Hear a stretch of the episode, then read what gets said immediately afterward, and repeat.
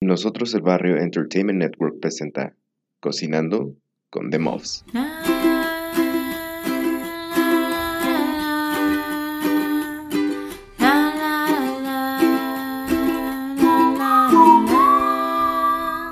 Cocinando con The Muffs.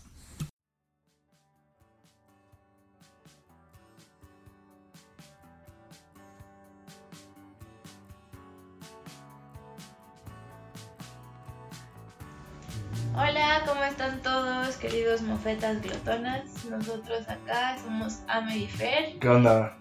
y pues este es un nuevo episodio. De Cocinando con The Mobs. Así es. Como ya escuchan. pues ya saben que acá hablamos de todo lo que tenga que ver con comida, con cocinas, con cocinar, con ingredientes, utensilios y demás. Ya sean recetas, ya sean restaurantes, películas, series, Lugares para comer, lo todo que, eso. lo que haga falta y todo en torno a la comida.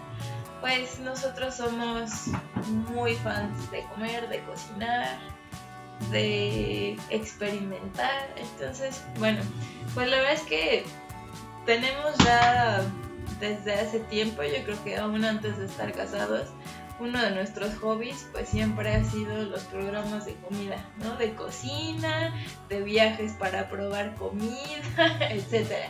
Yo la verdad confieso que sí tengo una obsesión. O sea, de verdad, todas las películas que veo que salen cocineros, todas las series que veo que hablan de cocina. Es que lo peor es que estamos que cenando, veo. estamos cenando y viendo programas de comida. Sí, Eso es lo más gordo.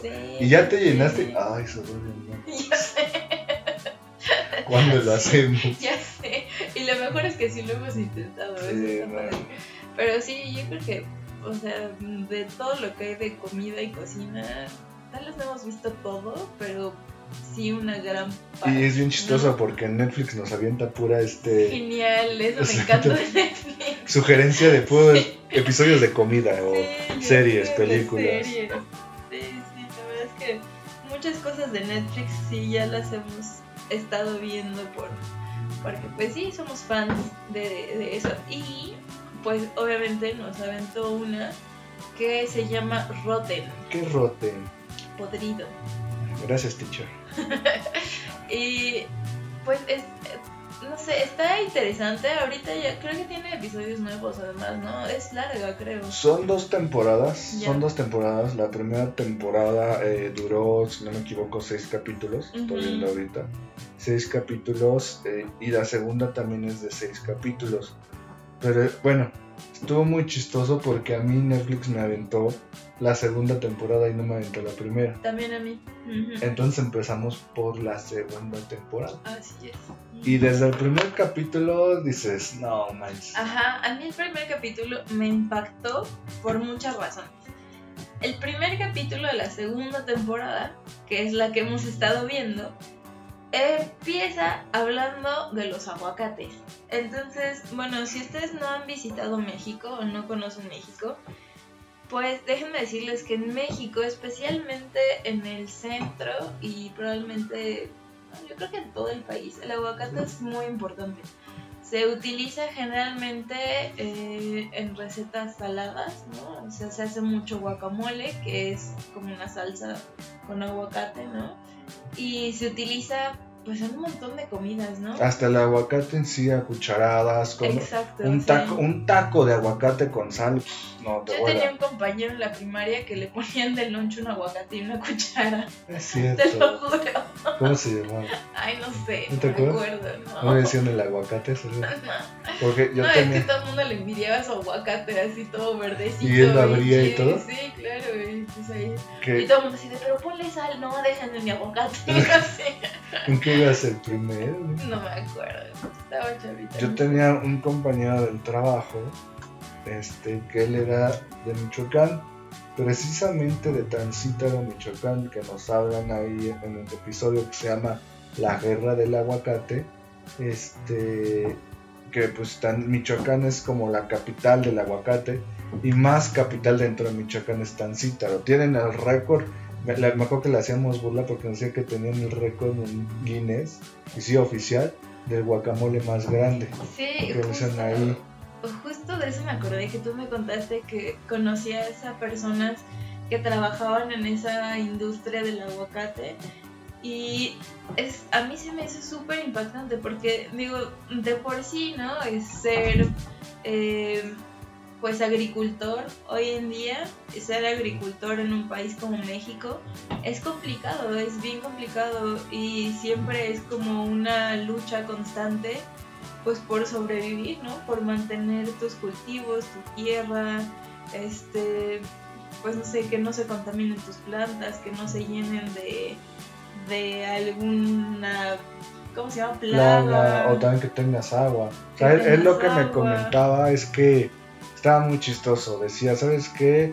Mis papás, eh, no vamos a dar el nombre para que no lo vayan a secuestrar, porque también, desgraciadamente, en el episodio nos hablan de que fue tan, tan, este, tan, es tan importante este negocio que el mismo narco ha hecho... Ha metido mano. Ha metido mano, ¿no? Porque le llaman el, oro verde.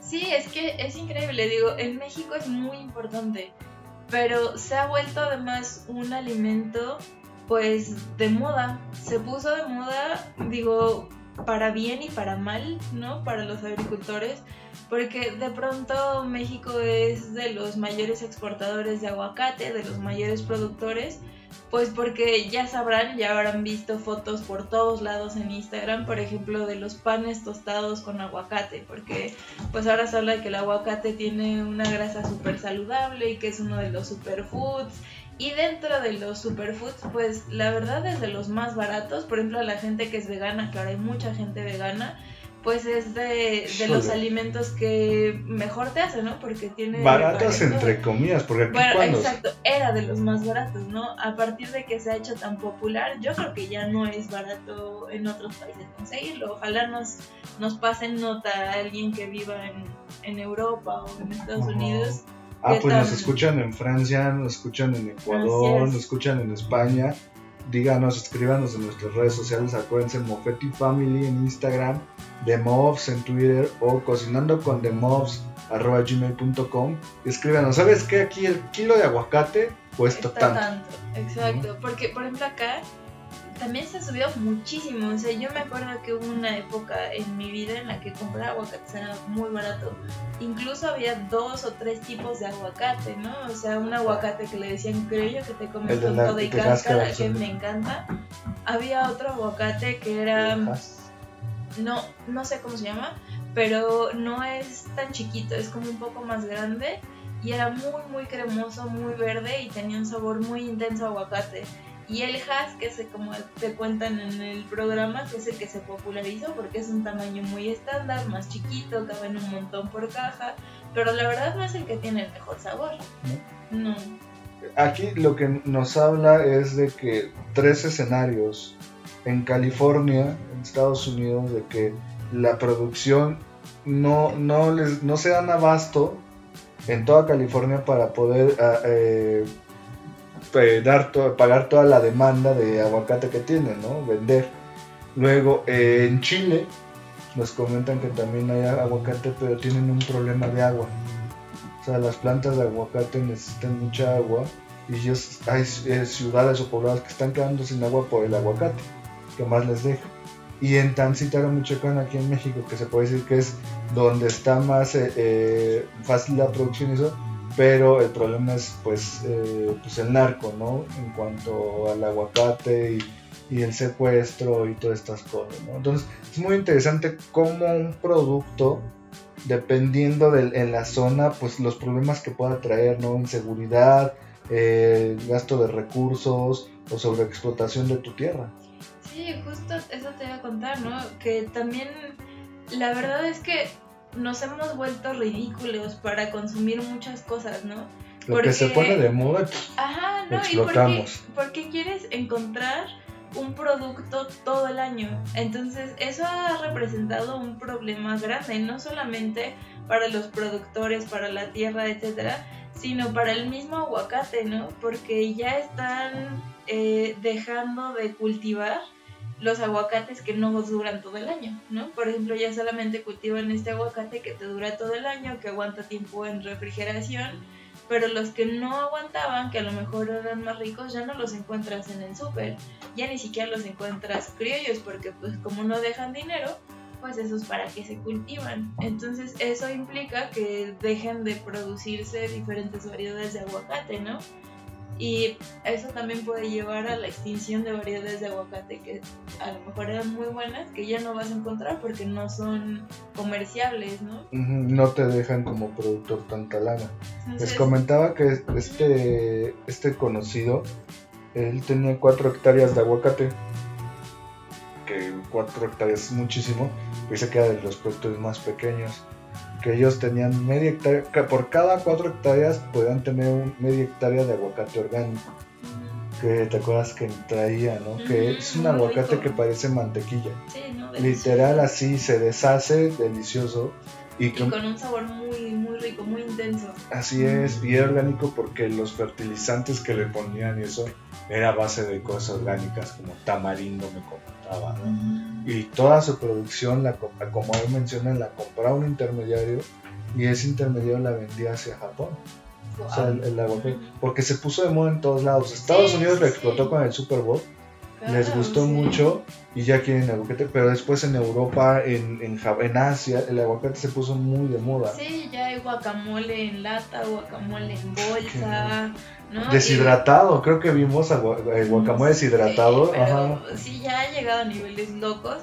Y eh, pues esto, esto de los, los panes con aguacate y los postres con aguacate y todo, porque aparte del aguacate es un sabor en realidad neutro, ¿no? Yo he probado, por ejemplo, helado de aguacate y está súper rico. Helado, ¿qué- Ajá, y está súper rico, no, no te lo esperas, ¿no? No piensas que es tan dulce, pero sabe muy rico como fruta, por ejemplo, ¿no? No sé con qué tipo de aguacate lo hagan, ¿no? Porque también sabe pues, como Ujú. diferente, ¿no? Pero en México casi siempre se come salado, en otros países pues obviamente como no tienen como tan sesgada la opinión, ¿no? O tan arraigado el uso del aguacate, pues han experimentado más, ¿no? Lo usan de pronto en postres, en malteadas y demás. Pero a mí se me hizo muy interesante este eh, pues episodio documental del aguacate porque Sí. te explica realmente cómo la industria de, de este producto puede acabar con una, una zona o la puede elevar económicamente O las dos, como pasó aquí. O las dos, ¿no? Eh, yo creo que vamos a seguir hablando de este, este programa Sí. porque es muy bueno, porque cada episodio es diferente, ¿no? Y lo que hemos visto nos, nos, ha, nos ha abierto los ojos, nos ha encantado. Sí, la verdad es que vale la pena. Digo, son. Es la cara B, ¿no? La, El lado feo. el lado feo de la industria de la comida, ¿no? Pero también yo creo que es interesante y es importante verlo. Justamente, pues para ir cambiando algunos de nuestros hábitos de consumo, ¿no? También era lo que comentábamos Fer y yo, que hay productos que ya encuentras todo el año, como el mango, como el aguacate, pero hay veces en el año en los que, aunque compras mango y aunque compras aguacate, No porque ahí está. El sabor realmente, o sea, Ya es como un capricho, ya es un Exacto. berrinche. Quiero tener aguacate todo el año. Exacto. No, o sea, y y eso es en lo que realidad, pues, o sea, no hay necesidad cuando hay, cuando hay comida que es de temporada, ¿no? Que en realidad lo que hay que buscar, pues, es, es como regresar a comprar la comida que es de temporada y no aferrarte a quiero aguacate y limones todo el año y no. Pues porque al final lo que se produce de temporada, pues también suele ser lo que le hace mejor a tu cuerpo, cuerpo. ¿no? O sea, si comes nueces todo el año, pues también es como muchísima grasa, ¿no? Como les pasa en países como Argentina, Uruguay, que es Navidad acá y a ellos les llegan chocolates y nueces y para ellos es Mm, el calorón, ¿no? Entonces, igual, ¿no? O sea, comer comida que no es de la temporada realmente también nos afecta, ¿no? Un poco también es darnos cuenta de qué nos hace mejor, qué alimenta realmente nuestro cuerpo, porque comer por capricho de quiero un aguacate y quiero comerlo todo el año en guacamole, pues sí, a lo mejor es una comida que te quita el antojo, pero no te está nutriendo. ¿No? Ya no lleva los nutrientes que debería de llevar un aguacate que se produce en su tiempo, en su momento, en A su, su época. momento, ¿no? ¿no? O sea, un, un aguacate que se germina, o más bien que se madura en un refrigerador para que pueda llegar de México a Japón, no es lo mismo que un árbol que se maduró en el árbol, que lo bajas y te lo comes, ya maduro, ¿no? Que tuvo el tiempo necesario de agua, de sol, de nutrientes para que te lo comas, ¿no? Sí. Pues ya, ya hablaremos en nuestra siguiente comida Así de una receta con el aguacate. Tenemos muchas, pero nuestra favorita, Sí. nuestra, nuestra básica. ¿Cuántas mofetas lotonas le pones a este episodio de Rotten llamado La Guerra del Aguacate? Estuvo bárbaro, a mí me gustó muchísimo, me abrió los ojos mucho como de la situación que estamos viviendo en el país, la situación mundial de la, de la industria de la comida, ¿no? Porque en realidad es una cosa, es un monstruo también. Entonces me gustó mucho y yo sí le doy cinco mofetas. Cinco mofetas lotonas, me voy contigo, amor, porque sí, es un documental que te hace pensar, híjole, o sea, estamos explotando, esto, por un berrinche, por un ca- capricho, estamos acabando nuestro planeta, ¿no? Y no solo es nuestro planeta, o sea, estamos haciendo que una comunidad se extinga, ¿no? O sea, no solo el aguacate, sino una comunidad por, Por un falta capricho de, de comer aguacate todo el año, ¿no? Y ya un aguacate que, como decimos, ni siquiera te está nutriendo, ¿no? Tal cual. Pero bueno, sí, nos, nos dio mucho que pensar. Ustedes véanlo, cuéntenos qué. 45 qué les minutos, parece. Sí, en realidad no Netflix. son tan largos. Y valen mucho la pena. Hay varios, hay muchos episodios interesantes. Ya les iremos contando los que nos parezcan más interesantes también. Ya los comentaremos con ustedes. Y pues chequenlo, mándanos sus fotos de aguacate. Cuéntenos qué tal les sabe, en la época en la que se lo comen, en el país en el que se lo comen. ¿Y cuánto cuesta? y cuánto Para cuesta. darnos una idea. Y pues es todo. Saludos. Adiós.